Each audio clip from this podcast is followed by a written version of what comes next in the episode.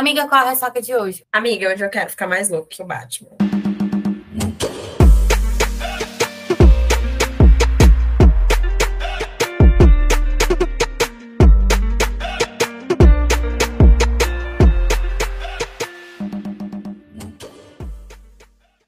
Oi, eu sou a Manuela Estevam. Oi, eu sou a Nay Alves e esse é o seu Ressaca Literária, o podcast. E hoje estamos aqui mais um episódio de debate. Fazia um tempo que a gente não fazia episódio de debate, mas o momento pede, né? Então a gente trouxe a Isadora Piccolo, que é a jornalista que a gente sempre traz aqui. A Isa é maravilhosa, já participou de vários debates lá na primeira e na segunda temporada. Então, se você ainda não ouviu, ouça e volte aqui para comentar mais com a gente. O debate de hoje é. Eu vou deixar a Isa falar primeiro. Isa, se apresente, dê seu currículo para as pessoas que chegaram agora e não te conhecem. E aí você pode já emendar na notícia. Bom dia, boa tarde, boa noite, o horário né, que o pessoal estiver escutando a gente. Manu, Nai, obrigada por mais uma vez me convidar para estar aqui participando com vocês do Ressaca Literário Podcast.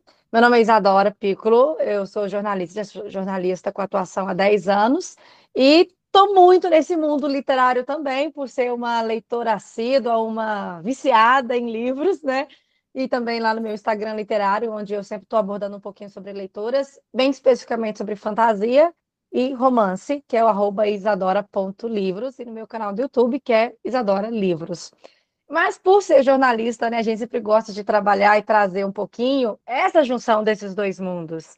Né? O, como que a nossa política, por exemplo, atual, tem praticado ou implantado políticas públicas para é, maior abrangência ou disseminação da literatura no nosso país e como a população pode ter um acesso maior aos livros. E quando a gente fala de políticas públicas, o que o governo está fazendo, acho que esse podcast de hoje ele vai tratar isso, acho que de uma forma muito sublime, muito linda e muito especial.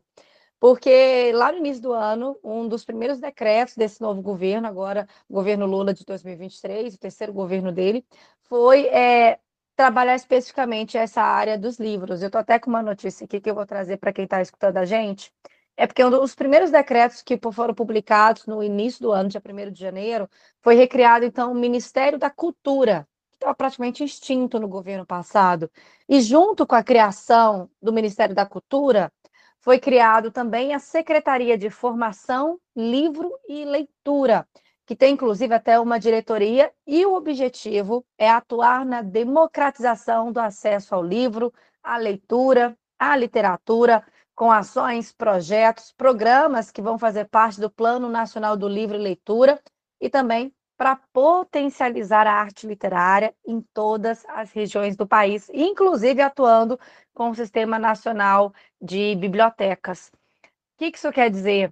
Que a gente tem uma expectativa de que em 2023 nós vamos ter um governo com investimento na literatura brasileira, com investimento na aquisição de novos livros, com investimento para ampliação das nossas bibliotecas, com investimento, se possível, e é o que a gente espera, redução de preço dos livros, porque a gente sabe que hoje a maior dificuldade do acesso à literatura, a democratização da leitura, é a, o financeiro, é as pessoas mais pobres não terem condições aquisitivas de poderem comprar livros mais caros e livros que são best-sellers, são famosos. Então, a gente, eu acredito que não é só é, você abrir novas bibliotecas, abrir novos espaços, mas você garantir políticas públicas, meios para que livros conhecidos, livros famosos, livros que atraem uma gama de população e que muitas pessoas não têm acesso a esse tipo de leitura possam ter. É, então, eu acho que a gente pode até abrir né, o Ressaca hoje falando sobre essa expectativa de que, com a criação de um, um, uma diretoria específica dentro do Ministério da Cultura para tratar, tratar só sobre livro, para tratar só sobre democratização e acesso da literatura, eu acho que a gente pode esperar 2023, 2024, melhor para os nossos leitores, se essas políticas forem eficazes, meninas. O que eu penso, assim, que a gente já tem um salto, um, um passo muito grande que já foi dado, é só o fato, digamos assim, desse ministério ser desenterrado, né? Porque nós somos um país ricamente cultural, né? Tipo, tanto falando do audiovisual, quanto falando da né, arte cênica, nossa música e tal, é, e principalmente a nossa literatura, mas que foi um todo, né? Esquecido, e eu não vou nem dizer assim, desmoralizado, foi quase demonizado, né? Porque, por exemplo, é, não vem aqui ao caso do, do, tema de hoje, mas que tem a ver de uma certa forma, por exemplo, a forma com que foi banalizada a Lei Rouanet, é, os nossos teatros, né? Hoje, esses dias, eu inclusive vi, tem um, um dos atores que está no, no camarote do BBB, o Gabriel Santana, se eu não me engano, né? Que foi conhecido por atuar em Chiquitita, é, na versão brasileira, é, brasileira atual, digamos assim, ele falando que ele deixou de fazer teatro porque às vezes ele tinha que pagar para atuar, porque eles não, rece não recebiam, né? Assim, é, não existia um salário, às vezes não existe uma valorização das pessoas irem lá lotar o teatro, mesmo com ingressos acessíveis e tal. Então, eu acho que só pelo fato dessa desse ministério ter sido sair da gaveta novamente e entrar em atuação já é uma grande vitória e nos dá uma perspectiva maior de futuro, né? É, e aí, entrando no mundo dos livros, a gente tem já, assim... Eu lembro, por exemplo, que a Bienal, sem ter sido a Bienal do ano passado, né? A Bienal, a última Bienal antes da pandemia, teve toda aquela questão onde praticamente livros com temáticas específicas foram é, proibidos, né? Tiveram uma censura muito grande e tal. E eu acredito que agora a gente tendo, digamos, um escritório, né, para olhar com carinho e trabalhar com carinho com relação aos nossos livros, eu acho que nos dá a esperança de, tipo, de fato ser, ser, sermos livres, né? De, não é tipo assim, ah, escrever o que eu quero sem ou ler o que eu quero, é, sem pensar na responsabilidade, mas eu ter escolha de poder ler aquilo que de fato eu gostaria de ler e que aquele livro esteja acessível para mim. Né, como no último debate, por exemplo, que a Isa participou, se eu não me engano, foi justamente o que a gente debateu aqui sobre os impostos e a alta do preço do papel e tal. Então, assim, é, só o fato da gente ter um governo independente de, de de lado ou partido que seja, mas a gente tem um governo que olhe para a nossa causa, a gente consegue voltar até ter esperança de pelo menos cogitar, tipo, não, esse mês eu vou separar aqui um dinheirinho que dá para eu comprar livro, porque vai dar. Porque antes era totalmente fora de cogitação. Ou você comprava um livro ou você comprava uma carne. E comprar carne já não era possível, quanto mais comprar livro e carne, né? Então, eu, eu penso assim que no modo geral, eu sinto que a gente vai ser feliz com o que tem, com o que está vindo pela frente. Pelo menos com a esperança que estão sendo plantadas do que a gente possa vir pela frente. É, eu, eu concordo com todos os pontos levantados e, e eu acho que, apesar de né, ter quem me conhece aí na, na minha vida pessoal, eu realmente a, apoiei muito o governo que está hoje né? Eu, eu espero que não só o fato do, né, de ter desenterrado esse ministério, de ter trazido de volta, é, que realmente as coisas aconteçam, né? É, eu, eu, até falo isso, que enquanto a gente está fazendo a, a hora da, da campanha eleitoral, eu sou apoiadora, e quando o governo entra, a gente vira oposição, porque eu vou cobrar tanto quanto. Então, é, acho que o que a Isa falou é do, não só o incentivo, é que agora que a, as práticas comecem de fato serem feitas. Então, é, essa questão de é, acessibilidade ao livro, e não só ao livro, a cultura em si é muito importante, porque a gente sabe que no Brasil a cultura é muito elitizada. Então, pouquíssimas pessoas às vezes têm acesso. Então, às vezes você falar que lê Machado de Assis, por exemplo, você já é vista como uma pessoa extremamente culta.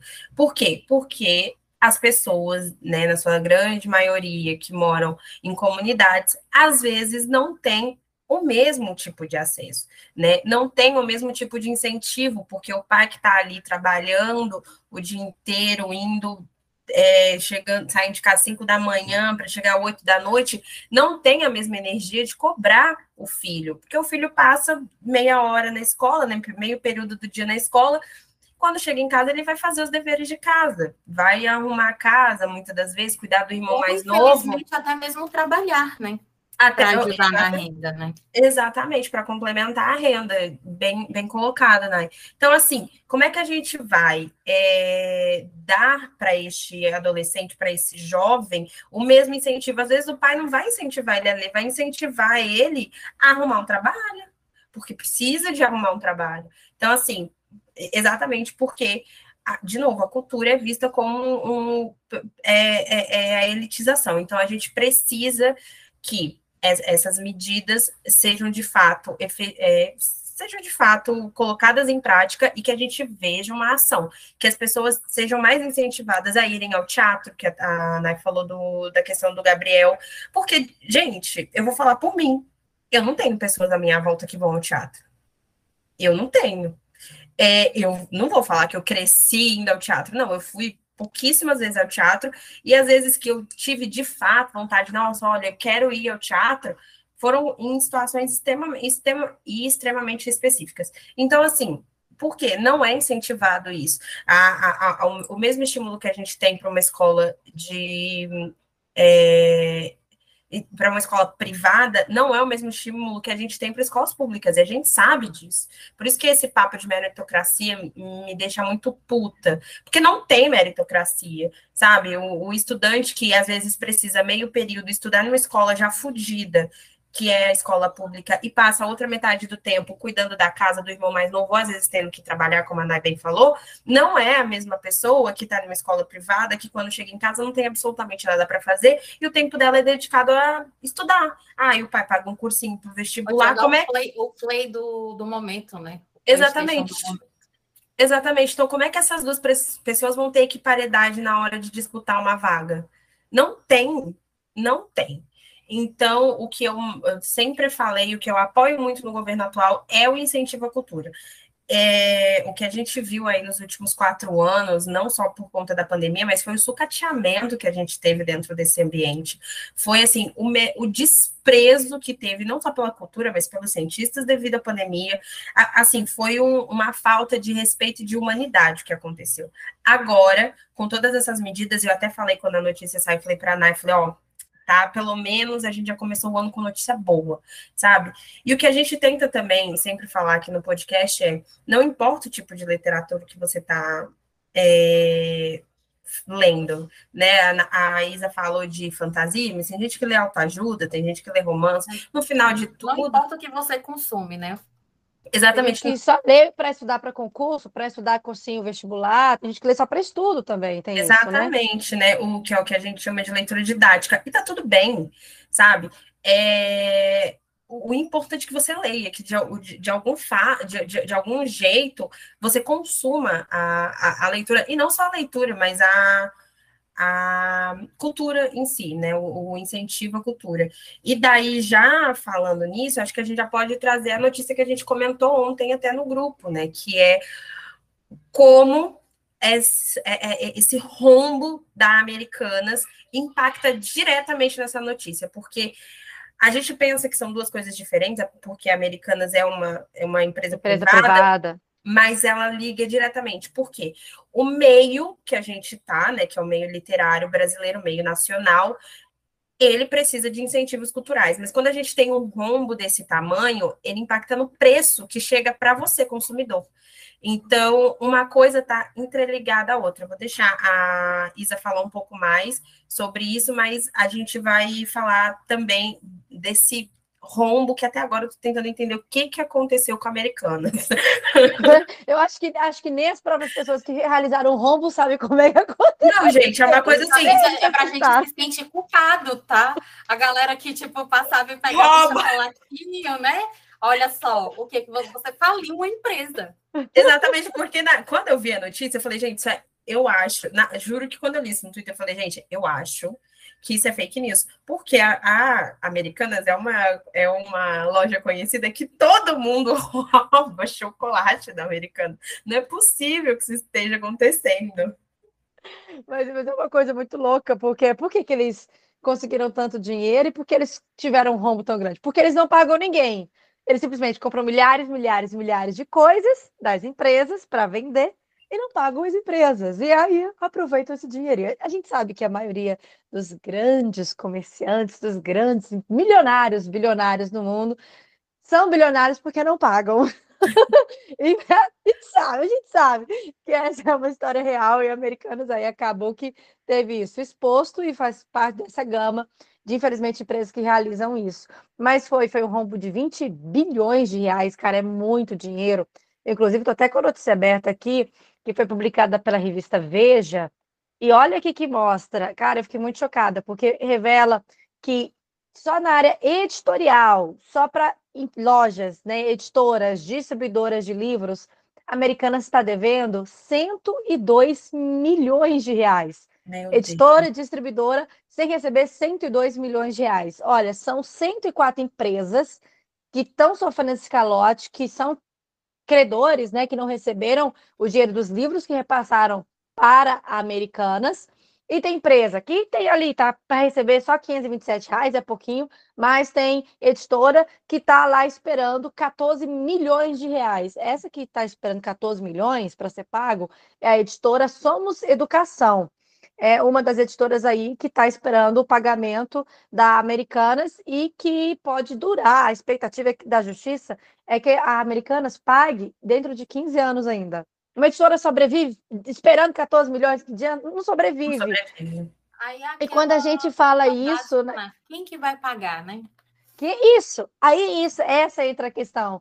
Porque são 102 milhões de reais de dívidas. A editora precisa do dinheiro ela tem que suprir isso. De quem que ela vai cobrar?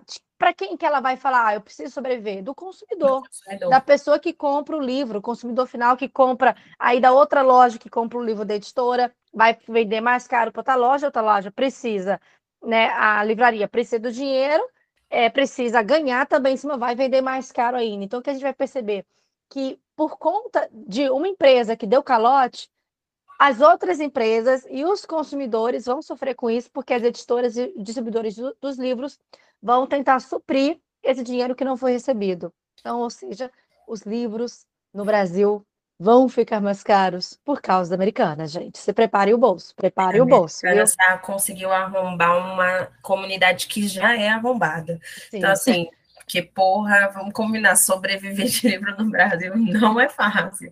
E, e trazendo isso muito para a nossa realidade de mercado independente, que, assim, não preciso nem te falar o quanto isso impacta, é, a gente tem uma editora que é até grande, assim, no meio, digamos, no porte médio para grande, que é a editora Ler, que está no meio, né, desse rolê. Eu vi que a, que a Leira Editorial postou aí na, nas suas redes sociais que ela estava no meio dessas empresas que estão com calote com americanas.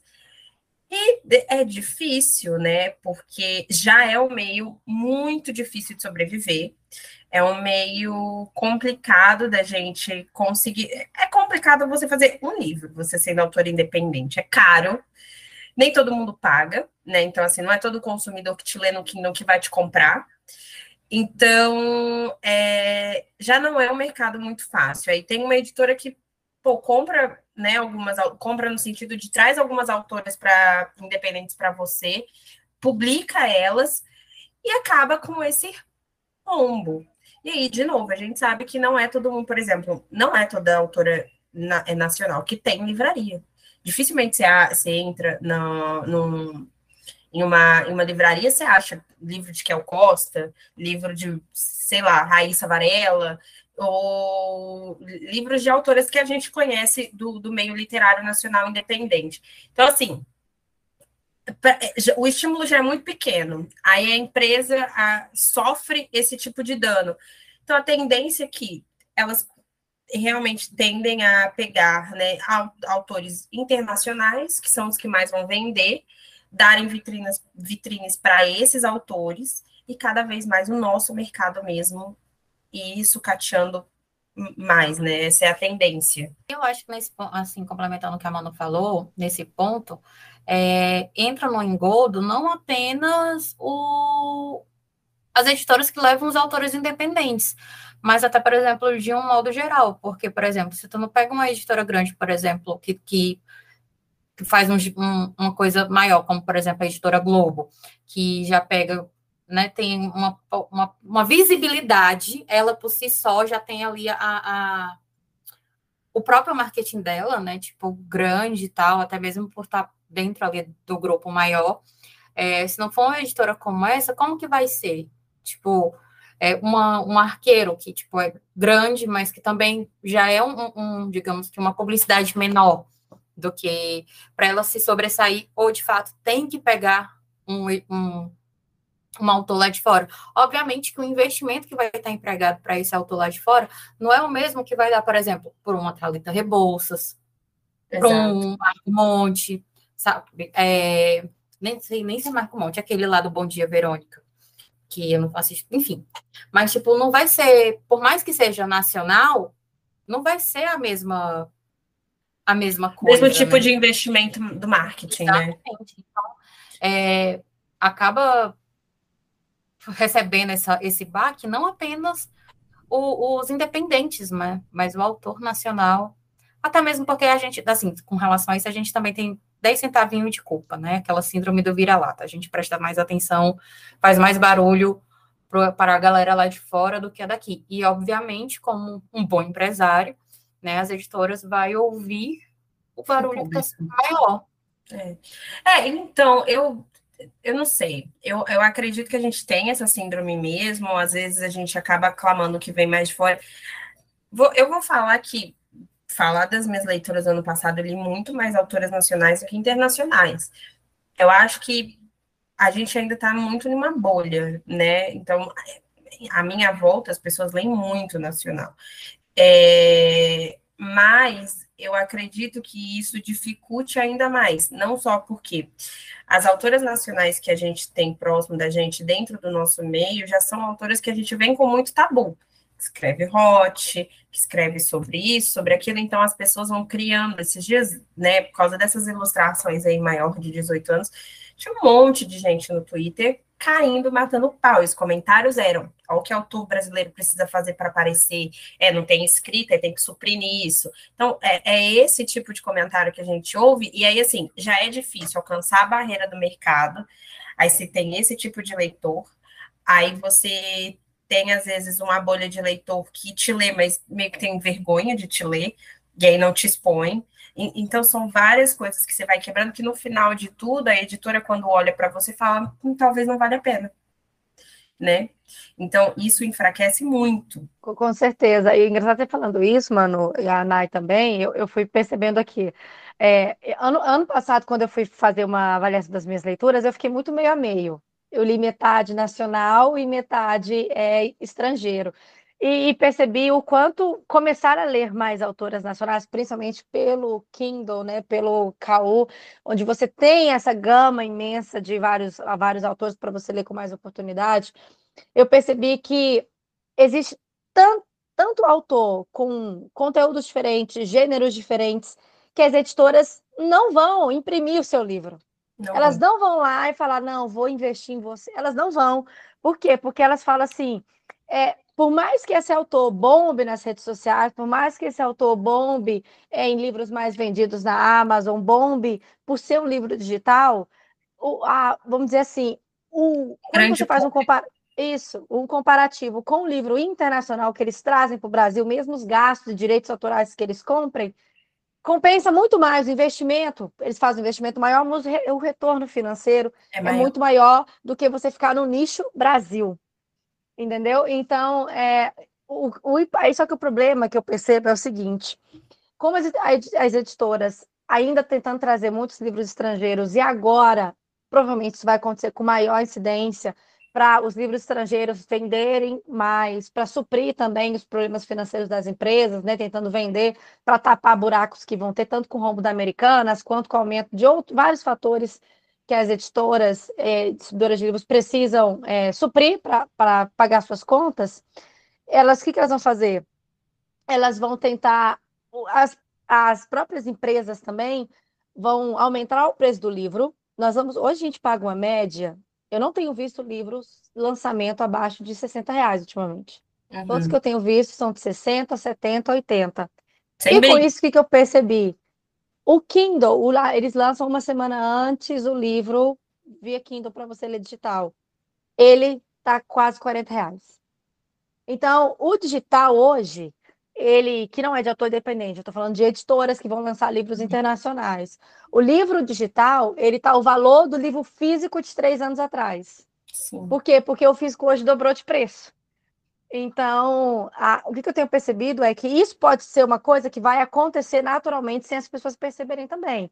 Que como está tendo aumento no livro físico e, coincidentemente, do livro digital, autoras independentes, ou elas vão ter que abaixar muito seu preço no digital para atrair o leitor, entendeu? Para falar, olha, está bem baratinho meu livro, leia, porque aquele da editora está muito caro, leia o meu. Ou para elas conseguirem dinheiro, elas também vão ter que subir e trabalhar na mesma margem porque as pessoas vão vão achar, não, se o livro está barato demais, o livro é ruim. Porque também vai ter esse tipo de comparativo.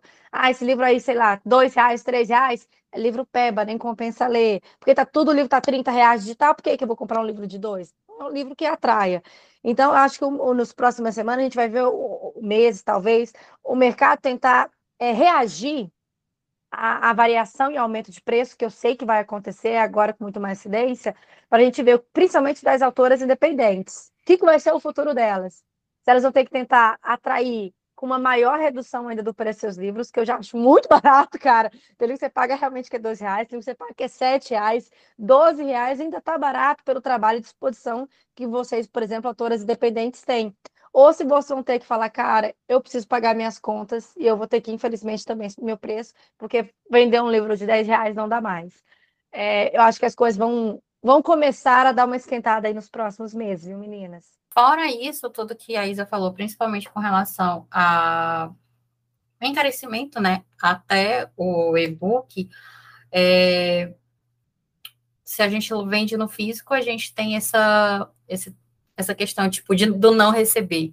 E se a gente dedica-se ao digital, a gente ainda tem aquela luta, né, conhecida, aquela velha conhecida chamada pirataria, né, que eu acho que também é muito válido é, a gente cobrar das autoridades é, alguma ação, alguma coisa para, sabe, dar, dar uma freada nisso, dar uma parada nisso, é, quando mal tem um liminar que, tipo, derrube, por exemplo, o Telegram, que é hoje é uma das maiores fontes de, de pirataria, né, de pirataria. Web. E aí, rapidinho, já, tipo, já tá no ar de novo, sabe? É como, sei lá, como se a, a ordem não se segura, não, não tem um parâmetro assim. E isso, tipo assim, rouba do trabalho diretamente das autoras, né? Quantas e quantas autoras no tipo, a gente não deixa de ganhar por conta disso. E como a Isa falou, muitas vezes é um trabalho que já é barato, já é vendido, tipo, muito barato. É um produto que é, você pode consumir até de graça, né? Se você for assinante do Kindle Limit, né? Tipo, por R$1,99 você lê, sei lá, 50 livros no mês ou mais, né? Quantos você conseguir. E, ou até mesmo as autoras, em época em época, disponibilizam gratuitamente o livro. Então, é roubo. Você está roubando do trabalho de alguém e, assim, não há uma... Você sabe que, ah, pirataria é crime. Ok, mas, tipo, o que está sendo feito para atuar com relação a esses criminosos? Então, eu acho que também vale muito a gente cobrar das nossas autoridades é, uma política pública que funcione, que, sei lá, amedronte, sabe? Porque sabe aquela coisa de criança que a gente às vezes não precisa bater, a gente só olhar assim mais grosso, a criança já sente aquele medinho e não vai no, e obedece. Então, quem sabe uma coisa assim, que amedronte, que, que, enfim, que dê uma sacolejada na, nessa galera que consome, né, a pirataria. E isso eu falo de uma maneira geral, não apenas de livro e tal, mas tipo tem lá aquele caso do do Zé Padilha, que tem uma entrevista que ele fala que, tipo, antes do Tropa de Elite até sair no Eu cinema, já estava sendo vendido nas banquinhas de pirataria. Isso foi o maior escândalo, eu acho que, da época de pirataria, porque o, o vídeo. Eu lembro que o filme vazou, não era nem que foi pirataria, vazou. Tipo, não tinha nem estreado. E olha que, e olha tipo assim, que filme, né? Qual filme que estava justamente falando sobre corrupção, né? Então, eu acho que isso aí também é um ponto muito importante que a gente deve cobrar, né, dos nossos superiores. Sim, e eu acho, não só a questão da, da pirataria, óbvio, né? A gente, como autora independente, irrita, mas é, a capacidade da pessoa que está ali pirateando um livro que custa R$1,99, que custa R$2,99, que custa R$3,99. Eu vou falar por mim. Esses dias chegou em mim que o meu livro estava em um grupo de Telegram PDF. Cara, meu, meu livro custa R$3,90 na Amazon. É três. Eu não estou zoando. Inclusive, um amigo meu foi comprar e falou: Mano, é isso mesmo seu livro? R$3,99? É exatamente isso. Então, assim, é, você se apropria de um direito intelectual, sabe? Porque eu acho que você está roubando um, um, uma parte de, de, da, de mim, porque meu livro é uma extensão da, da dos meus pensamentos. Então, assim, é, ninguém deveria ter esse direito. E eu acho que quando a gente parte para essa parte mais. É, não é ideológica, mas uma parte mais, digamos, de interpretação mesmo. A lei é muito núbia, sabe? No sentido de não, não cobre todos os direitos. Você vê que às vezes um, um, um processo de plágio, de copyright, se perdura por anos, porque é muito difícil você cobrar e de você. Quem que teve essa ideia primeiro? É, é, é, é surreal, assim. Tem, acho que esses dias eu estava vendo um processo contra o aquele autor de novela da Globo, esqueci agora, o Valci Carrasco. Porque lá na Globo, eles, pelo que eu li na matéria, eles têm oficinas que encorajam roteiristas e coisas que eles criam ali entre 10 e 15 pessoas, às vezes são utilizadas, às vezes não. E aí, ao final de uma oficina, o Valci Carrasco descartou lá os 15 roteiristas que estavam trabalhando com ele, ele descartou todas as ideias e falou: vou escrever o que eu tenho na mente. E ele escreveu o roteiro de um desses roteiristas iniciantes. E esse roteirista, claro, eu tô falando daquela novela que tinha um gato, que, nossa, flopou até. Eu não lembro se vocês lembram dessa novela, que era uma novela meio que de fantasia, que tinha uma gruta acho que uns dois, três anos atrás, no horário das nove. E o menino abriu o processo. Com a Marina Rui Barbosa? Marina Rui Barbosa? Isso, essa mesmo. tinha tudo para ser incrível a novela. Isso. Tinha tudo para ser incrível e foi péssima. Foi péssima. Nossa, e foi várias polêmicas. E eu lembro disso, que ela tinha uma gruta que fazia não sei quem virar um animal. Era um bem surrealismo mesmo. E aí o menino falou: Meu, esse roteiro é meu. Eu fiz uma oficina na Globo. Só que ele nunca conseguiu provar que a ideia era dele. E, e daí é isso, é uma apropriação de um trabalho que não é seu. E eu estou lembrando desse caso porque a sentença saiu esses dias de um processo que foi aberto há quatro anos atrás. Então, assim, olha o tempo que a justiça demora. É por isso que essas pessoas que compartilham PDF, apesar de saber que é crime, não, não ligam, não estão nem aí, vão continuar fazendo, porque não há punição suficiente, não dá cadeia, não, não, não te dá uma ficha, deveria, mas não te dá um, um, um antecedente criminal, por exemplo, exatamente. Então, assim, a vida que segue, o que dá para perceber é que é uma corrupção. É aquela coisa, nossa, mas reclama que fulano é corrupto, ciclano é corrupto, todo mundo é corrupto, né? Mas é, você não olha para si, sabe? Essas pequenas corrupções do dia a dia que, que fazem, às vezes, refletir o governo que a gente tem no Brasil. Ah, não, tudo, que, o, o que a gente ouve também é muito isso. Ah, todo mundo que está lá rouba, né? Todo mundo do Congresso rouba. Mas, gente, não deveria ser normal todo mundo roubar. Tipo assim, é um, um desvio de caráter muito grande. Não, a gente parte logo do pressuposto, tipo, para me reclamar, eu tenho que, no mínimo, estar tá fazendo diferente. Exato. Então, tipo, por que, que eu vou reclamar é, que, sei lá, que o Lula é ladrão, aonde eu estou baixando o livro? Eu estou roubando de alguém. ok, que, que tipo assim.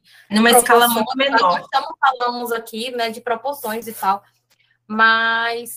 Roubo é roubo. Roubo é roubo, né? Tipo, é. aquela história que a gente aprende até no catecismo, né? Não existe pecadinho, pecadão. Para Deus, pecado é pecado e fim de papo. Exatamente. E aquela, eu ouvia muito isso da minha mãe, né? Tipo assim, quem rouba 10 centavos rouba 10 milhões.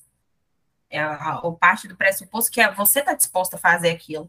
Então, a, a, a, consequência vai ser a mesma, o que vai diferenciar a quantidade. Então, assim, é, eu, eu, sinto muito isso também, do tipo, não há consequências para esse tipo de. O Telegram já foi diversas vezes banido no Brasil, diversas vezes.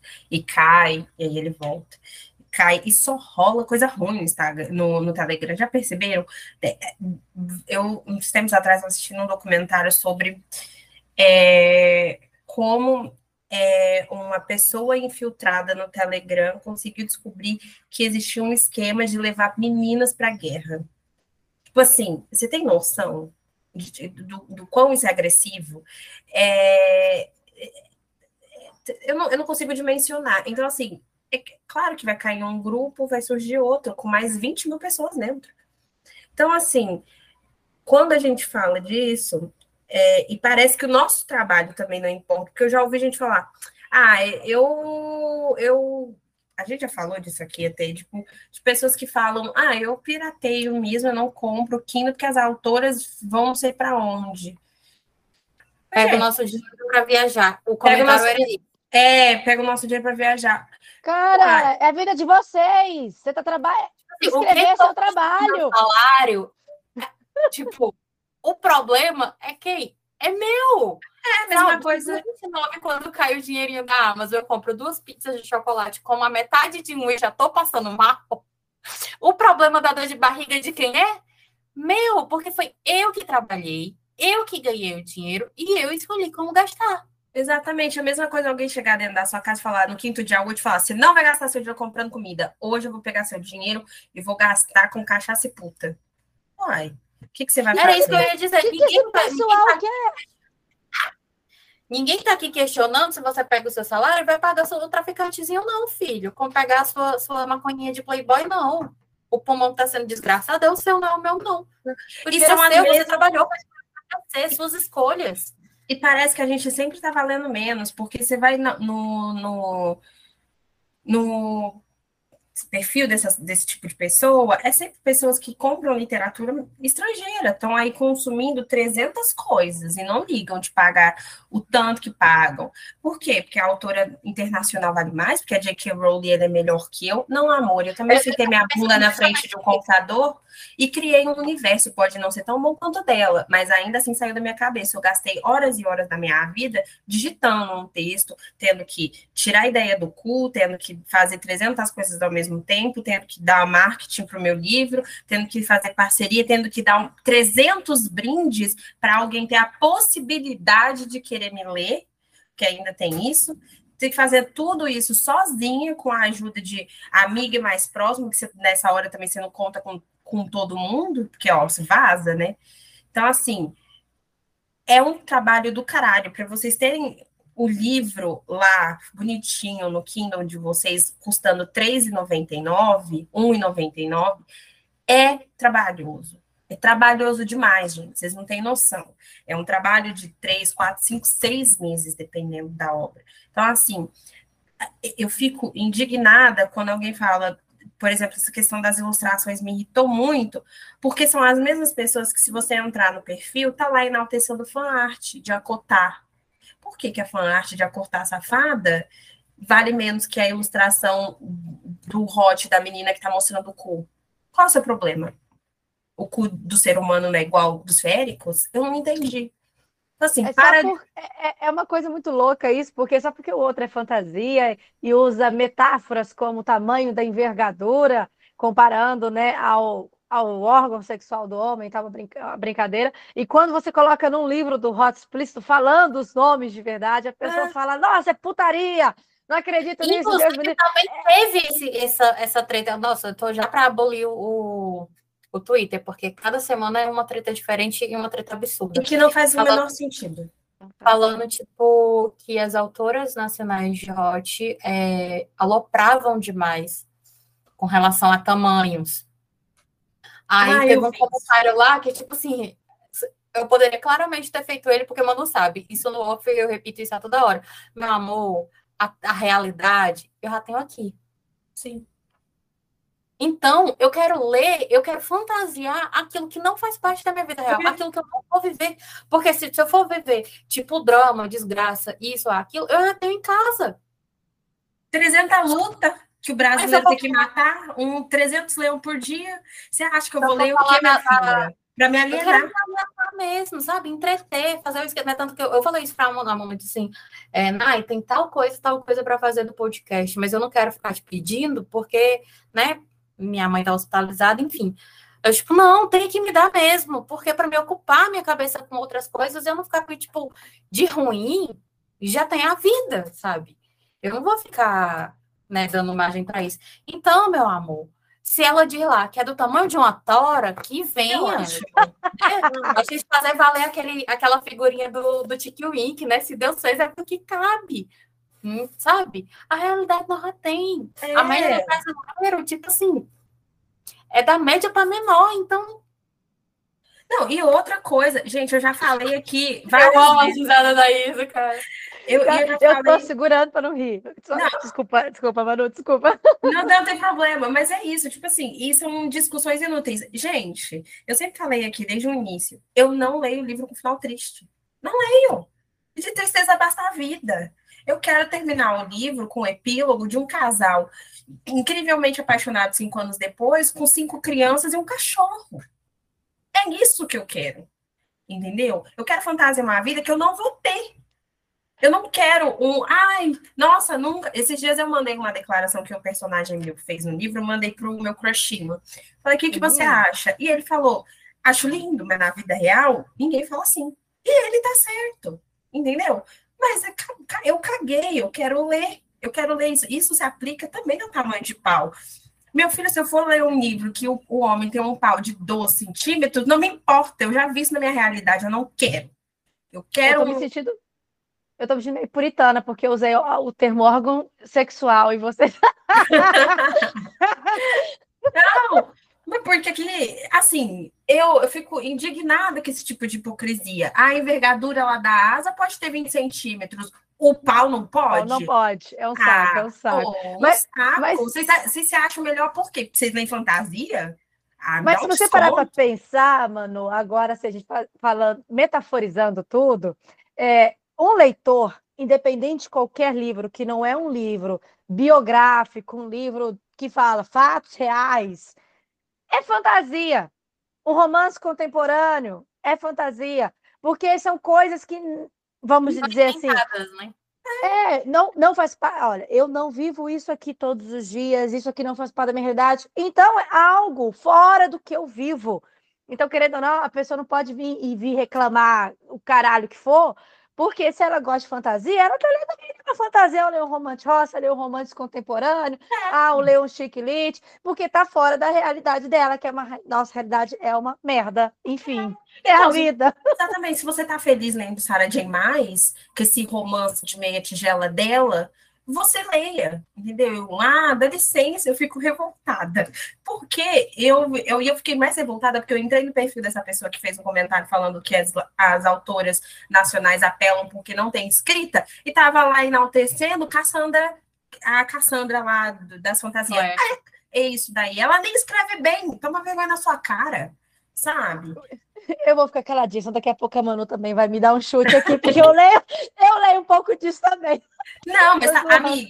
Mas, assim... mas, é porque faz parte, do, faz parte do meu universo, tanto fantasia quanto romance nacional. Eu mesclo muito nos dois mundos. Não é o que você lê, é como você se comporta Exatamente.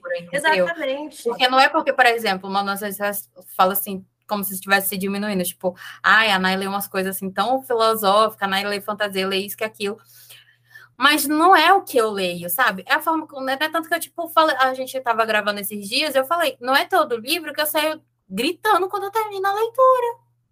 Sabe? Não é, tipo assim, não é porque o livro não me causa isso, mas é porque ele super, o, o outro super causa. E, tipo, tá, tá tudo, tudo bem. bem, né? Entendeu? É, não é porque, por exemplo, eu, agora não, agora eu acho que se eu for contar, deve estar uns 50, 50. Mas até ano passado, é, a minha estante, ela predominava é, fantasia. E entre, tipo, nacionais ou não, né? Tanto que quando a gente estava falando sobre aquilo, é, essa questão da valorização dos autores nacionais, eu até pensei em citar como exemplo o Rafael é, Dracon, Dracon. Tipo assim, é um autor de fantasia, não é um, um autor novo, porém, por, assim, não estou totalmente inserida na bolha da fantasia nacional, mas é, passeio por lá, então eu posso dizer que, tipo assim, não é um autor que está bombando, não é um autor que, tipo, bombou ali naquela época e depois a gente não mal escuta. Só que ele a esposa dele, a Carolina Monhões, que é romancista de fantasia, agora vão escrever para DC. Por que, que ninguém tá falando deles? Sabe? Exatamente. Por quê? Por que, que tipo assim, para o Rafael conseguir publicar aqui, porque antes os livros dele eram publicados pela lei de a Leia, que Leia. não existe mais, né? É, até olhar aqui para eu falar besteira. Isso. Os livros dele eram publicados pela Leia. E por que que, tipo assim, uma, uma outra editora pica das galáxias não tá publicando um cara desse, sabe? Um cara que tá lá, tipo, na Califórnia, hollywoodiano. Tá entendendo? Então, tipo assim, a questão é porque, tipo, a Sara, ela pode falar que a envergadura, tipo, é, que o Azariel fode com força. Tipo, a, a, é, o James pode dizer que o Andrei fode com força. Eu não posso dizer que o Caio fode com força. É, se você é cancelada, sabe? Ai, ela absurdo. pode, tipo, tirar de uma fanfic. Eu não posso. Eu não posso. Exato. Até mesmo porque se eu publico no Watchpad, a minha história é plagiada. Ainda tem essa, né? Não, mas é isso, sabe? A gente tá no, no alvo sempre, sabe? Seja no mercado literário, que acaba respingando sempre nos menores, é onde a gente tá, e, e, e, e, sofrendo esse tipo, porque para mim, gente, quando um, um, um, menino desse vai pro Twitter e abre a boca para falar isso, ele tá me ofendendo. Ele tá me ofendendo. Porque a gente sabe muito bem que existe. Cara, tem muitas. Inclusive, eu vou falar aqui: tem uma pessoa do, do nosso convívio, a Nayara sabe quem é, que eu encaminhei o áudio para ela, da pessoa falando que ela tinha um preconceito fudido com literatura nacional não lia literatura nacional. Até que por um, acho que não lembro agora, não me recordo, ela, por, por uma obra de destino, leu um livro nacional e ela não parou mais. Foi assim que ela descobriu o podcast, inclusive. Então, assim, é... e aí ela descobriu o quão bom é a autora nacional. Gente, vocês já pegaram um hot de um livro estrangeiro para o nosso? É 100% diferente. Não, não, tem, assim, não tem sabor. O estrangeiro não tem não sabor. Tem, não tem, sabe? Não tem cheiro, não tem nada, é insosso. Não dá. Ai, nossa. Que eu, e aí eu vou falar que a Isa estava falando de investimento. Pô, você acha que a. Eu nem sei, eu vou buscar essa informação agora, mas você acha que a, que a editora que publicou After no Brasil é, vai investir em um, em um, autor nacional que seja do mesmo nicho que After, né, da Ana Todd, é, que vai dar o mesmo, a, a, a mesma o mesmo tratamento? Não vai. Sabe por quê? Porque After no Brasil, apesar de eu considerar uma cidade alerta, vai ser o quê? Vai ser considerado. vai ser considerado é, que é incrível, é maravilhoso, porque a Ana Todd que fez, tem filmes sobre. Mas, amiga, eu nem vou para tanto, tanto. Vamos pegar assim um livro com defeito, se a gente for caracterizar é, gra, é, crimes graves, médios, pequ... leves. Eu leves. não vou pegar nem o, o, o, After que tem crimes graves, não. Vou pegar um crimes leves, a própria intrínseca com Christian Grey. É, ah, é verdade, o Christian Grey é publicado pela Intrínseca. Pois é. e, e você acha que vai que o povo vai, vai falar alguma coisa? Não vai, sabe? A editora é Paralela, o nome da editora. Editora Paralela. E que publicou After no Brasil. E aí, assim, é, você acha que ela vai, deixar, vai dar o mesmo. Vamos pegar uma autora que escreva igual, igualmente a, a Ana Todd, com o cu, mas que ela seja brasileira. não vai ter a mesma visibilidade. Não vai. Entendeu? Por quê? É um, o After, né? É um livro que, meu Deus, causou sensações. E aí a Nayara deu o exemplo do, do Cristiano Cinza também. Não vai ter a mesma, a, a, mesma pegada, entendeu? A mesma coisa. Cristiano Cinza é uma fanfic. After também é uma fanfic. Então, ah, mas elas podem escrever uma. Vai eu fazer uma fanfic de uma banda. Pra você ver o tanto que não vão me xingar. Entendeu? Muito. Vão falar que eu não tenho criatividade, que meu livro é fraco. Isso é fanfic que tinha que estar tá lá, lá nas páginas de fanfiqueira e não ser um livro. E, e não ser um livro, entendeu? Isso. Aí é difícil competir, cara, é muito difícil, porque é, é, é, a todo tempo é uma desvalorização. E do próprio mercado também, porque se você não é bombada, dificilmente alguém pega publicidade sua. Se você não é não tá lá no top 1 ou no top 3, que seja da Amazon, seu dinheiro tá valendo menos, querida, sinto te avisar, entendeu? Então, é dentro do próprio mercado, lutando com os próprios leitores, a todo tempo você é, é, é chutado de alguma forma. Por isso que eu falo, você entrar no mercado brasileiro, nacional, principalmente no mercado independente, tem que gostar, principalmente, né? Conseguir viver todo dia. E é, praticamente viver sozinha. Eu falo pela Nayara, não sei se ela tem a mesma sensação que eu, a gente já conversou sobre isso. Eu sinto que hoje no mercado eu tenho a Nayara. É isso. Sabe? Eu, eu, eu conto, eu sei que se eu publicar uma foto do meu livro não tiver uma curtida, vai ter a curtida da Nayara, o comentário dela. Sabe? Eu sei que se eu lançar meu livro hoje e não tiver um livro baixado, o único download que vai estar lá é o dela. Então, é, as coisas acontecem desse jeito e a gente só. Eu, eu realmente fico profundamente triste que a gente tome essa essa, é, é, esse caminho, porque é muito mais doloroso, né? E, de novo, as pessoas tendem a valorizar sempre o que está fora do que o que está dentro. Talvez, se a gente tivesse um mercado bem aquecido, no sentido de os leitores valorizassem o que a gente tem, as editoras não teriam tomado esse rombo da Americanas, porque não precisaria da Americanas. Não precisaria. E é, e é, interessante você voltar nessa questão, porque eh, fazendo assim, um, uma análise do que a gente falou, a gente rodou entre pirataria, rodou entre desvalorização dos livros, preconceito com, a, com as autoras nacionais, as publicações nacionais, e, e daí eu paro para pensar. A gente tem um governo que incentiva a leitura, quer incentivar os livros, que prega o amor, enfim, que prega a cultura, o acesso à educação. Só que nós temos mais da metade dos brasileiros que são extremamente moralistas. Incrível, a, né? Aquela, aquela outra parte da cultura extremamente preconceituosa que não tem, não daria tanto apoio a determinadas publicações. Então, o atual governo ele vai esbarrar numa questão muito grande. Vamos, se ele parar para pensar a, e analisar, nós precisamos incentivar a leitura, vamos incentivar nossos escritores nacionais, escritores brasileiros, vamos incentivar esses livros vai ser muito, muito, muito, muito complicado um governo, o que for, incentivar autoras que tenham no seu conteúdo um erotismo, um conteúdo com sexo, por exemplo. É, vai ser muito complicado, por quê? Porque vai esbarrar no moralismo brasileiro.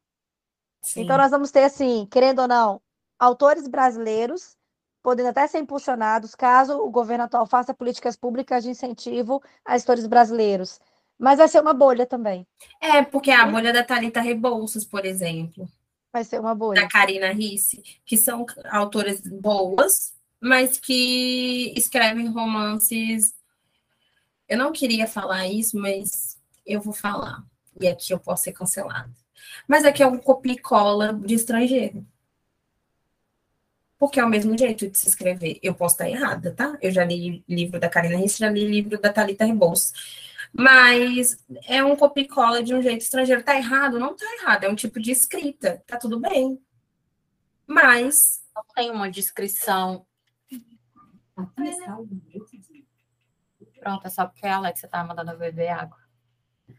É, não tem uma descrição, um detalhamento, não tem o tempero brasileiro, né? Escreve aquilo que é comercial. Exatamente, né? Era foi cirúrgica agora. Escreve aquilo que é comercial. Tá errado? Não tá. tá visando o bolso dela. Tá tudo bem também. Todo mundo precisa de pagar as contas. Tá tudo certo. É, por exemplo, eu li esses, eu li, no final do ano passado, é, livros que continha. O termo não é trisal. Qual que é o. Tinha trisal também, mas não é trisal a palavra específica que eu quero. É quando. Poliamor? Não é poliamor. Só que não é só tipo dois homens com uma mulher. É mais. Poligamia. Arém reverso. Arém reverso. Isso. Ah. Arém reverso. Eu li um livro que era internacional de Arém reverso, que bombou muito na formato digital. Achei interessante. E, cara, eu tentei procurar brasileiro, né, com Arém reverso, porque eu achei interessante a forma da escrita. A autora, como era uma fantasia também, a autora foi muito. Na... Tinha lobo, enfim, eu sou meio louca com essas coisas de fantasia também, misturada, né? Cara, eu acho muito que eu sei de que fantasia você está falando. Eu, eu não sei o nome, é o nome em inglês se fala Uma História de Arém Reverso, de Lobo. É, de, é Omega Verso, então, enfim, Paranauê todo aí. E eu fui tentar a, a procurar, por exemplo, nacional, e eu via muita gente falando, Arém Reverso é maravilhoso, maravilhoso, mas só falando de Arém Reverso internacionais. Que até então, uma editora brasileira agora publicou um livro de Arém Reverso, e pode ser que muita gente não saiba que vai ser Arém Reverso, porque é muito sutil o jeito que está sendo divulgado, que é o um nome em inglês também, Brooklyn Hits, Brooklyn, Brooklyn Bonds. Ela até manteve o nome em inglês, Brooklyn Bonds, que é de área em reverso. E daí eu fui tentar achar autoras nacionais que trabalhassem área em reverso e, e achei muito pouco. E as que eu achei, as, tipo assim, não é que floparam, as pessoas não deram devido valor. Por quê? Porque no estrangeiro é normal, ok, uma mulher com vários homens. No brasileiro é pornografia. É é podre, é sem graça, não consigo ler, é horrível. Então, assim, há, há, há um preconceito muito grande. Você aceita um autor estrangeiro trabalhar uma coisa que é tabu, a gente sabe, é um tabu, ok? Mas se um autor nacional trabalha isso, é horrível, não pode, não vou ler. É, é muito... aí, aí as autoras nacionais, eu acho que vocês ficam muito de mãos atadas. Tipo, se você quer fugir um pouco, é, sair um pouco do moralismo, você vai ser cancelada, você vai ser difamada, e enquanto autor internacional, autor estrangeiro vai ser exaltado. É o mercado isso... brasileiro é muito complicado. E é por isso que você entra no topo da Amazon, você só vê menina e mocinhas submissas a homens. É o CEO que enganou, é o CEO que largou, é o CEO Sim. que rejeitou. E ela continua, na maioria das vezes, o CEO tá lá e ela é virgem. Por isso que são abandonadas. Por isso. Né? Porque, tipo, o conselho tutelar batendo no ranking da Amazon, tá todo mundo fugindo, né? Porque é o bebê abandonado, é a virgem abandonada. Sim, cara, é horrível. É horrível. Exatamente. Se no título para mim vem, não sei o que, abandonado, a, a, a mãe do bebê abandonado, eu falo, não quero. Não vou ler, não, não quero ler isso, não. Eu já fujo desse nome no meio, já fui do livro. Exatamente, ou a, a virgem do mafioso, a virgem, porque a mulher é sempre muito vista como imaculada, né? Então, que tem que se manter pura. E aí, às vezes, você vai nesse. Não é no sentido do BDSM, né? É, então, às vezes, é no sentido de que. Por isso que, que esse tipo de história vende, é por isso que o topo da Amazon está lotado dele, porque é um reflexo do que a gente até, né, mulheres, é, como é que replicam esse pensamento muito patriarcado que é incutido na gente desde muito criança, de que a gente tem que ser bonitinha, a gente tem que sentar de perninha cruzada, a gente tem que ter postura, a gente não pode falar comendo, a gente tem que sempre se manter muito limpo, cabelo no lugar, maquiagem feita com uma aparência muito bem, é, porque a mulher esculachada, mas deixa você de fazer a unha para ver se o homem não percebe. Meu melhor é, amigo, né? conhecido aí como belo, recatado e do lar. Do lar, exatamente. Eu falo isso porque meu melhor amigo é um galinha de primeira e ele repara quando ele sai com uma menina, ele vê, tipo, mano, ele esses dias falou, putz, sai com a menina, o pé dela não tava feito. Olha o comentário. Tipo assim. ela, eu tando aí, ele falou. Ele falou. Ele, ele falou. Nossa, ele... a Nai tá com o pé bem feito. É, ele come ela, são... Ele falou, mano, ela tem que fazer ruim. A Nai tá com o pé bem feito. Mano, ela não tá. Não tá. Ele fala. Eu fiquei, eu, eu fiquei olhando pro meu pé, eu tipo. E ele, ele é desse jeito. Então, assim, você vê que é, ele é o, o reflexo do que a sociedade colocou nele e o que ele espera de uma mulher. E aí a gente, que é mulher, se cobra muito isso também. Então, a gente. A, então, se a gente não tá com um cabelo bem feito, com uma sobrancelha bem feita, com as pernas depiladas, né? Porque a mulher não pode ter pelo nenhum. Então, completamente depilada, com as unhas da mão bem feitas, com os pés maravilhosos. Então, assim, é um. O que, a, o que eu tô tentando falar é que, assim, tudo isso que às vezes a gente vê que foi esse preconceito que a, a Isa trouxe, é uma coisa que a gente está estrutural. A gente vê e faz, às vezes, de forma impensada. E é por isso que mocinhas é, bonitinhas e, e, e sonsas, né? Tipo a Anastácia, que a Anastácia é uma grande cínica, né? Então, assim, é por conta dela que existe várias outras autoras que replicam a fórmula. Eu, por exemplo, no meu livro agora, eu tive uma pessoa que desistiu da minha parceria. E ela desistiu porque tem, o capítulo, tem um capítulo 9, se fecha no beijo dos dois protagonistas. Eles ainda estão naquele de, ah, vamos se ver, não vamos, eles se beijam.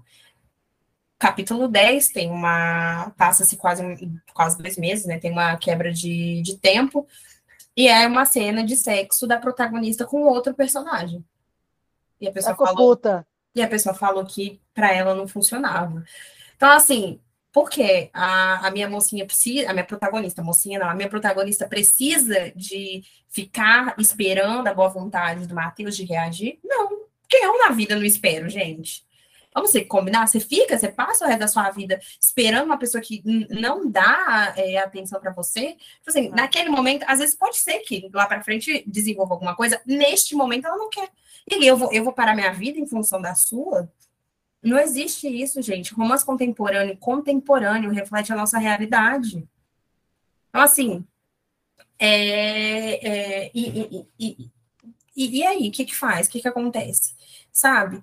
Então, é, eu, eu fico pensando nisso e, por, e eu cada vez mais tenho certeza que é por isso que histórias com mulheres muito fortes são deixadas de lado, porque ninguém quer ler. É, ninguém quer ler. E, pô, e, e outra também, você vê hoje, né? Vamos falar de sociedade, espelho de realidade. Hoje, quantas mulheres solteiras fodas vocês conhecem que estão solteiras? Isa, Eu. também.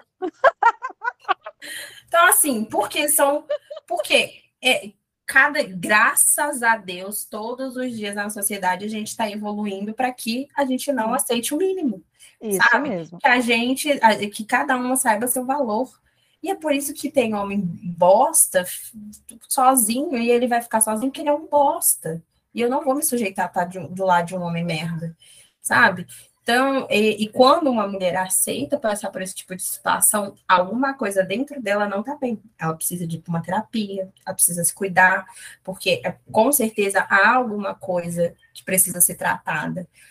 É, e por isso que às vezes o que me irrita muito é pegar um livro como After, por exemplo, aonde romantiza o relacionamento abusivo e tóxico, que aí uma pessoa dessas que não tá bem lê, Acho que tá tudo bem. acha que tá tudo bem, fala, caraca, Posso ela, continuar. eu posso continuar, Assim. porque é- e ele vai mudar, porque ela mudou ele, Sim. sabe? E não enxergam o quão isso é problemático dentro da, o quão grave isso é. Então, é, isso que você falou é, é- a gente não tem muita saída. Isso que Manu falou, até mesmo da- dessa questão de trazer essa reflexão e se auto se cobrar, eu acho que é válido lá para aquilo que a gente estava falando, inclusive, no começo, né? Porque não adianta, tipo, embora a gente está falando de um presidente que foi reeleito, assim, reeleito no sentido de que ele já foi em outro tempo é, Presidente. Eleito presidente, então assim, não é, não é porque, mas não deixa de ser um novo governo, né, que é um novo momento, uma nova situação, então não adianta eu dizer que dentro de um, de um novo governo ia continuar com as atitudes velhas, não adianta, tipo, né, eu vim ficar cobrando, ai, Lula tem que fazer isso, Lula tem que fazer aquilo, mas eu estou fazendo também a minha parte, e eu acho que nesse primeiro momento, a, nós como eleitores e como leitores, o nosso, a nossa principal missão é, tipo, cobrar, passou pelo período da eleição, passou pelo período da, da, da transição, agora vamos trabalhar, né? Vamos, ok, até quando a gente conversou e levantou essa pauta, eu falei, né, tipo, Isa, porque logo a gente, isso aconteceu, no final de semana seguinte já aconteceu aqueles ataques terroristas, né? Eu ainda fiquei, Isa, isso de alguma forma vai impactar é, nessa notícia? Tem alguma novidade? Né? E, tipo assim, aqui é que a gente vai colocar a nossa questão de independente de, de quantas outras empresas, Deus o livre uma hora dessa, né? Mas impacte o valor do nosso livro, né? Impacte na nossa, na nossa vida como leitor, mas a cobrança e a reflexão, ela tem que ser constante, né? Ela precisa ser feita, né? Tipo, não adianta, por exemplo, é, o governo ir lá e colocar 50 novas bibliotecas durante o, o, o Brasil inteiro, né? Durante esses anos, e ele não dá ali uma, uma uma facilitada de chegar até lá, ou então, tipo, é, apoiar, ter subsídios que, que apoiem a, as editoras e tal, aonde, por exemplo, a gente tem a pirataria, porque, tipo, a pirataria a gente falou muito com relação às autoras independentes nacionais, porque é uma coisa que está batendo de frente diretamente com a nossa realidade, mas, tipo, é, se você abre, por exemplo, um, um, site desse de pirataria, o que tem, você pode escolher qual até qual é a edição de Harry Potter que você vai baixar. Né? Tipo, de capa isso, de capa aquilo, embora tipo seja uma leitura digital. Então, assim, não adianta ter aquela aquele apoio, fazer isso, fazer aquilo. Não adianta o governo trabalhar se também não for trabalhado a reflexão e a conduta do, dos leitores, né? Dos eleitores, no caso, né? Falando da cultura de uma forma geral. Então, eu acho que a, a nossa perspectiva de futuro, ela também está baseada não apenas na esperança, mas na mudança. Que haja esse trabalho também de conscientização para a população, é, de uma forma geral, até mesmo como, por exemplo, a gente brincou aqui na questão da americana, né? Tipo, do chocolatinho, mas tipo uma, uma, de uma forma geral uma conscientização do consumidor para com esses livros, né? Precisa, Nai. Ah, precisa da, da, do governo fazer um trabalho assim em várias frentes. Uma parte nossa, exigindo, já que ele criou uma secretaria específica para tratar de literatura, cadê? Cadê as ações? Quando essa secretaria vai divulgar que está fazendo alguma coisa? A gente tem que cobrar, cadê? Margarete Menezes, secretária, é, ministra da Cultura. Cadê, Margarete, as coisas acontecendo? Cadê sendo divulgado? Cadê o recurso sendo implantado? Tem que ter uma cobrança, população e deputados, né? Os nossos deputados, senadores também têm que cobrar do governo, porque eles estão ali para cobrar do governo as ações serem feitas. A outra parte, o governo começar a implantar medidas é, tanto de conscientização da população, precisa de combate eficaz à pirataria, como tem um, um combate à pirataria nos Estados Unidos. Se a gente pode citar aquele site Librarize, que é um site russo, os dois administradores do site de divulgação de livro digital, que é tipo Telegram, só que no site, uhum. foram presos. O site, eu não sei, eu até procurei a notícia, tentei entrar no site, eu acho que está fora do ar ainda, para confirmar isso essa semana, se estava fora do ar. É, e tem, aparece aquelas mensagenzinhas dos Estados Unidos, né? Uhum. É, para a gente trabalhar também sobre esse fosse trabalhar pirataria. Por quê? Porque nos Estados Unidos tem um combate muito ferrenho à pirataria. Só que tem um outro site brasileiro, e esse eu não vou citar, porque esse não está fora do ar. E é um site que qualquer pessoa pode entrar e baixar um monte de livro de graça. E ah, é eu acho, eu acho que, que logo na semana seguinte ele já está lá de novo. Às eu vezes acho ele troca só uma letra, uma vogal, um ponto Sim, no meio negócio. Esses dias tinha uma, uma menina, TikToker, fazendo um vídeo ensinando como baixar. Sim. Que legal, que bacana.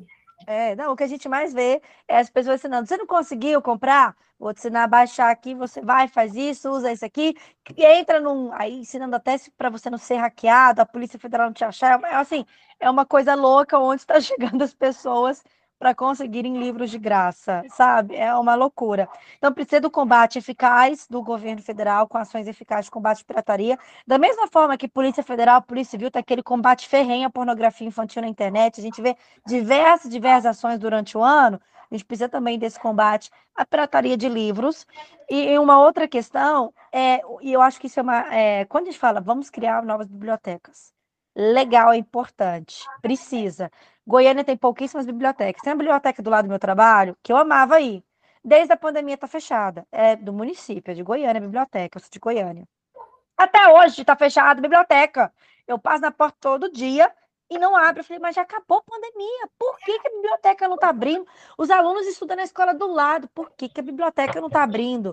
Então, assim, e inclusive em Goiânia nós temos um problema muito grande, porque o atual prefeito, para reduzir o número de falta de vagas, o déficit de vagas nas escolas para crianças de dois, três anos, decidiu fechar as bibliotecas dentro das escolas. Vamos fechar as bibliotecas, biblioteca vai virar sala de aula. Ou seja, onde vão esses livros? Que, onde as crianças vão ler? Não tem livro mais na escola?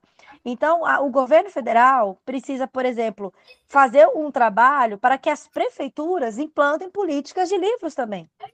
Porque o governo federal pode, pode biblioteca, ok, mas a biblioteca nas principais capitais e as cidades pequenas, cidades do interior que não tem livrarias, é esse lugar que a livraria precisa chegar. É esse lugar, é, é, e é em periferia. Vamos criar uma biblioteca na região central da cidade. Ok, mas o estudante não vai lá sábado domingo. O estudante está na casa dele, no bairro dele. A biblioteca tem que ser lá no, no seu bairro, na Sim. periferia, longe do centro. E, então, é um trabalho, infelizmente, formiguinha, que tem que sair do governo federal, governo estadual, dos municípios e todo mundo dar as mãos e falar: vamos criar, implantar políticas literárias. Porque a gente pode cobrar do atual governo, governo federal? Podemos. A gente ele falou que ia fazer, tem que fazer. Mas a gente também tem que prestar atenção que, se o município não agir, se o município não fizer nada, se o governo federal libera uma verba lá em cima, não vai chegar aqui, porque o município não está usando. Então a gente tem que cobrar de todos os nossos governantes, e essa é a realidade hoje. Exatamente. E vocês falando desse, dessa questão de pirataria, e a Isa falou, cara, nos Estados Unidos é um, é um combate muito grande mesmo.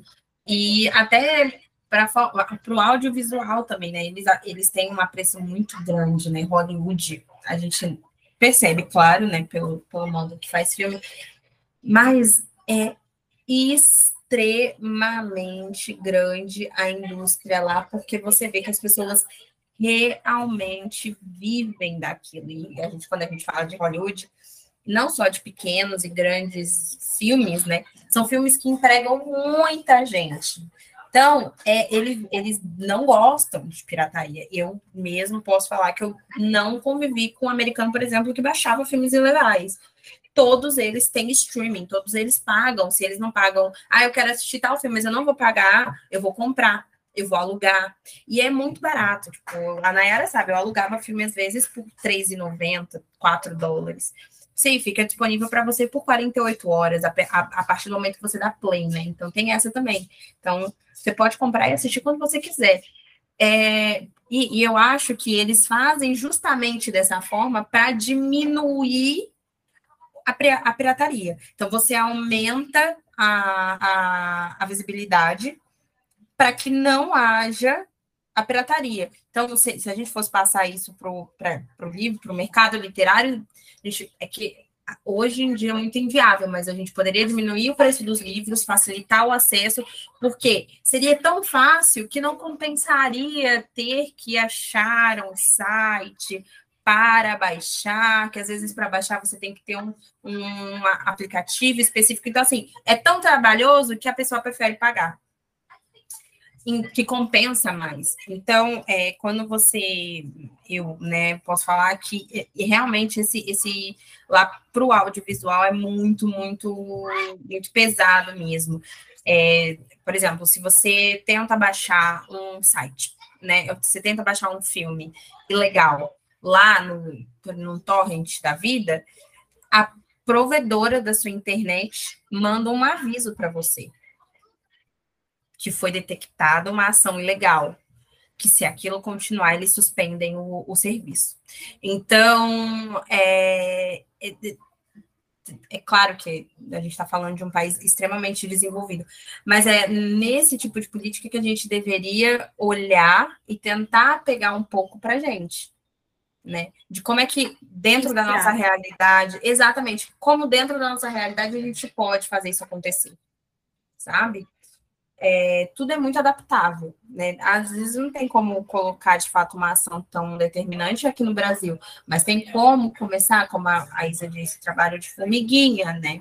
Tem como a gente aos poucos ir chegando para diminuir essa, essa, essas medidas. E no meio literário, eu acho que o caminho é esse: facilitar o acesso e tentar aos poucos, né, tirar essa elitização que tem, né, na, na cultura, trazer muito mais para os o, o, o, povo mesmo, porque, cara, o Brasil ele é feito da população, no sentido de mais que a metade, muito mais que a metade do povo brasileiro vive com um salário mínimo. E é esse povo que sustenta o, to o topo da pirâmide. Gente, eu já falei isso aqui, a gente tem no Brasil oligarquias, sabe? E é surreal que é você... esse povo que vai pagar a dívida dos americanos. E é a gente, o proletariado, que vai pagar a dívida, sabe?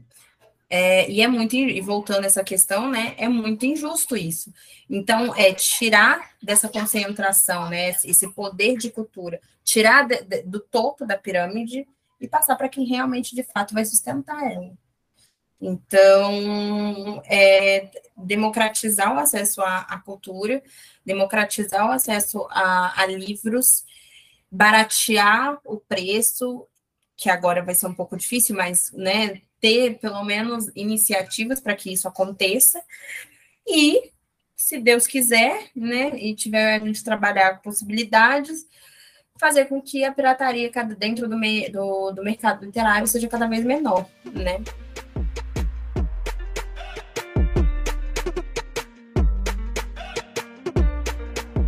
Então, gente, é, é muito interessante a gente estar tá abordando, falando tudo isso que a gente trouxe aqui hoje, porque eu acho que tem que ficar para a pessoa, o, o, ouvinte que está aqui escutando Ressaca Literária, escutando podcast, é ele começar a pensar quais práticas eu tenho tido em casa é, que me levam também a ser uma pessoa corrupta.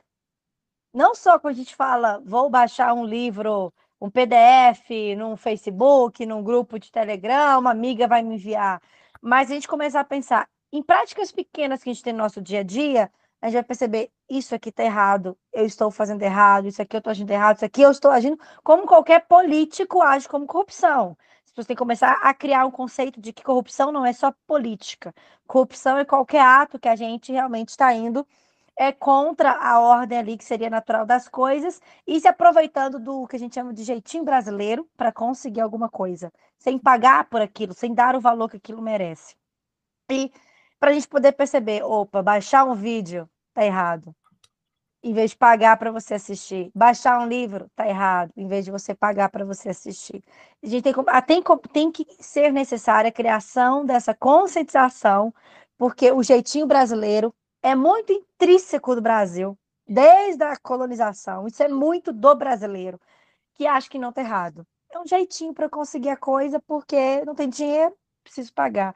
Então, acho que a pessoa que eu escutar hoje o podcast, vê tanta gente falando da necessidade do governo de aplicar políticas públicas, uma redemocratização à literatura e o combate à pirataria, também precisa olhar para o próprio umbigo e falar: opa, eu preciso fazer minha parte também. Eu acho que essa, é, acho que essa tem que ser a principal questão da gente ficar, cobrar do governo e fazer a nossa parte. É isso. Ai, eu acho tão bom receber a Isa aqui, porque, tipo, ela clareia a nossa mente e eu me sinto inteligente. Eu me sinto dois centavos, mas inteligente também. Ai, que gente, isso, gente. E de alguma, alguma forma, você que está ouvindo, né, ouviu até aqui, é, consiga ter a sua mente mais limpa, né, mais clara diante dos assuntos que nós debatemos, que por mais que a gente falou de várias coisas, é, o assunto é um só. A conscientização e a perspectiva de futuro. Não adianta o governo fizer, fazer se a gente também não fazer a nossa parte. A nossa parte. Exatamente. Eu concordo também. É, acho que a, a, gente precisa muito refletir o que, que a gente também anda fazendo e, e, consumindo e como a gente anda consumindo os conteúdos. E e poder fazer essa avaliação, porque no final de tudo a gente vai. É um ciclo vicioso, né? Então, acaba que, de um certo modo, volta para gente. E é isso. Obrigado, Isa, mais uma vez, por você estar aqui gravando com a gente. Não tenho tempo do seu dia para poder conversar com a gente. É sempre muito bom ter você aqui. É, você trazendo os dados e, e, conversando com a gente, até de uma forma muito didática, passando para o ouvinte a, a, a, importância dessas notícias e como isso vai se aplicar no nosso dia a dia. Obrigada mesmo. Eu que agradeço, tá, meninas, o convite sempre. É sempre maravilhoso estar aqui com vocês. É uma das melhores partes do meu dia, não só por ser quem vocês são, que eu admiro, mas porque vocês estão, são, são minhas autoras preferidas. sou fãzinha de carteirinha, leitora assina dos livros de vocês. Então, ai, eu me sinto muito VIP, tipo, ai, eu estou conversando com as minhas autoras. ai, eu me sinto estrelinha, cara, é muito bom isso. Hum. Obrigadão, obrigadão de verdade. Obrigada a você, Isa. Ó, vou deixar você agora dar suas, suas como te encontrar na, nas redes sociais, seus serviços, e vou dar os serviços do podcast também. Tá bom. Para quem gosta de livros, né, quiser falar comigo também de livros, no Instagram é arroba Isadora com S, isadora.livros, no YouTube, Isadora Livros, no Twitter já é meu nome real, Isadora Piccolo, arroba Isadora Piccolo. Normalmente no Twitter eu posto cotes, né? Cotes dos livros. No meu IG pessoal, que é o arroba Isadora Piccolo no Instagram, eu não falo muito de livro, mas eu falo de qualquer bobagem que vocês quiserem. Então, no IG pessoal a gente fala de qualquer coisa, no IG literário a gente fecha o nicho para falar bem sobre livros, filmes, doramas, coisas coreanas também, que eu sou super fã. Mas para quem quer conhecer mais a jornalista, né, a atuação da Isadora como jornalista, você vai ter que sintonizar na rádio Difusora Goiânia. Eu acho é... muito chique ter um, uma amiga que trabalha em rádio. Não... Aí vai me escutar lá falando um monte de coisa, né? Nos nossos programas jornalísticos, sempre pela manhã. No Instagram é só você procurar arroba Difusora Goiânia, site difusoragoiânia.com.br, que é a nossa rádio em Goiânia, FM 95.5, que vocês vão me escutar lá de segunda a sexta-feira, das 6 horas da manhã ao meio-dia. E é isso. Muito importante, né? Nossa. Ai, gente, muito obrigada por escutar até aqui, Isa, por participar. É, a Manu vai dar agora os nossos serviços, né? Não vou repetir o nosso recadinho de final, não, porque eu acho que já foi muito massacrado. E se você ainda não entendeu que pirataria é crime, aí já é um problema, tá na hora de procurar um clínico geral, um psiquiatra, porque o é assunto é, é muito mais baixo, né? Exatamente. Bom, o Ressaca, a gente sempre tem as nossas lições de casa. Aqui no Spotify é sempre a mesma. Não deixe de nos avaliar. Então, se você ouviu pelo menos dois episódios do Spotify, te dá a oportunidade de avaliar de 0 a 5. A gente sempre recomenda 5, mas deu quanto você acha que se divertiu com a gente. Também não deixe de seguir o nosso perfil aqui, que é o jeito que o Spotify entende que você gostou, então ele vai entregar muito mais. Não deixe também de ativar o sininho para saber quando sair um episódio novo. É muito importante. É isso, aqui no Spotify. Lá no Ressaca Literária, no Instagram nós temos arroba ressaca, tanto no Instagram, quanto no Twitter, quanto no TikTok. Então, arroba ressaca o podcast. Não deixe de nos seguir lá. Lá no, no nosso IG, na, na, na, nossa bio, tem um link e lá tem o o, nossa, o grupo do, do Ressaca. Então, lá acontecem leituras coletivas, é o jeito que você fica mais próximo da gente. Sempre bom que vocês passem por lá. Inclusive, ó, hoje na Era fez é, sorteio de comentário premiado. Então, para você saber como você ganhar os nossos brindes, entre no nosso grupo para poder acompanhar aí essas novidades. É isso. Meu IG pessoal é arroba autora Manuela no Twitter e no Instagram, né? E o da Nai no site da Nai em todas as redes sociais. Não deixem de segui-la também. É isso, gente. Muito obrigada por ter ouvido e eu espero muito que você tenha entendido o recado desse episódio. Foi muito importante. É importante quando a gente fala não só é, das questões do mercado literário, mas a gente precisa também, às vezes, falar de política. Então, e o jeito que isso impacta a gente. E é isso. Muito obrigada. Beijo. Tchau, tchau.